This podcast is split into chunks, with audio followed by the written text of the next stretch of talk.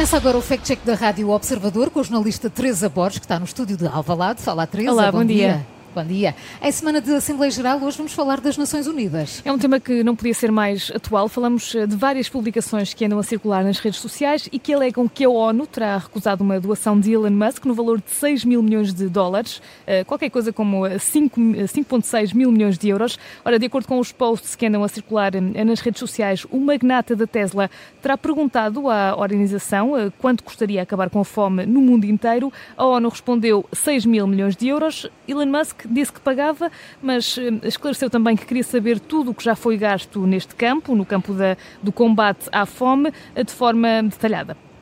E não teve resposta? Uh, não terá tido a resposta, pelo menos é o que alega esta publicação. Uh, revela que as Nações Unidas nem sequer insistiram em receber esta doação. O autor do post escreve por isso que o interesse deles, ou seja, o interesse da ONU, não é acabar com a fome do mundo, mas sim desviar valores. Ora, esta é a questão que fica em cima da mesa. Será que esta é uma versão verdadeira da história? É verdade, bem, eh, também não é mentira que a própria ONU tem sinalizado, tem dito que os multimilionários podem ter um papel importante eh, e ajudar a salvar ou a retirar, se quisermos, a acabar com a fome no mundo. Eh, não é mentira, ainda há cerca de dois anos o antigo diretor do Programa Mundial de Alimentos das Nações Unidas defendia essa mesma ideia numa entrevista ao canal CNN Internacional e mencionava mesmo por nome Jeff Bezos, o dono da Amazon, mas também Elon Musk, referindo que 2% das fortunas destes dois multimilionários, esses, tal, esses tais 6 mil milhões de euros eh, podiam ajudar a resolver eh, o problema. Também é verdade que Elon Musk respondeu ao desafio na conta pessoal da rede social X, antigo Twitter. Disse na altura Elon Musk que, que de facto, se a ONU conseguisse descrever de forma detalhada eh, como é que esse dinheiro iria resolver a fome no mundo, o próprio Elon Musk venderia as ações da Tesla nesse preciso momento. E Teresa, a ONU esclareceu essas dúvidas do dono da Tesla? Esclareceu. A Cindy McCain, a diretora do Programa Alimentar Mundial, detalhou também no X um uh, plano para ajudar a acabar com a fome. Disse que a crise alimentar é urgente, sem precedentes e evitável. E lembrou que Elon Musk tinha pedido um plano claro e transparente e, por isso, aí estava o plano.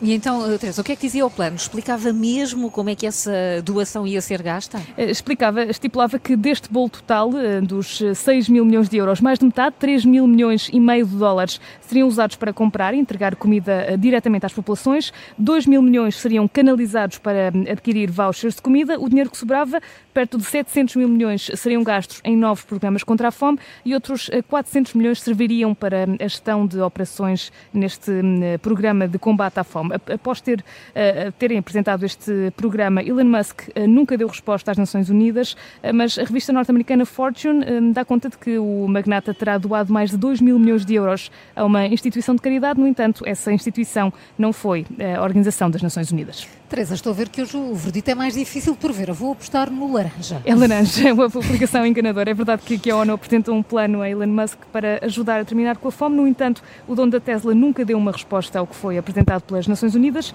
A verdade é também que a instituição nunca recusou qualquer doação, seja por parte de Elon Musk ou por parte de qualquer eh, milionário, para acabar com a fome no mundo.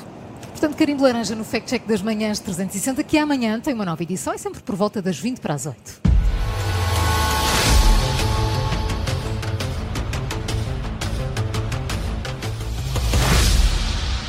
Rádio Observador.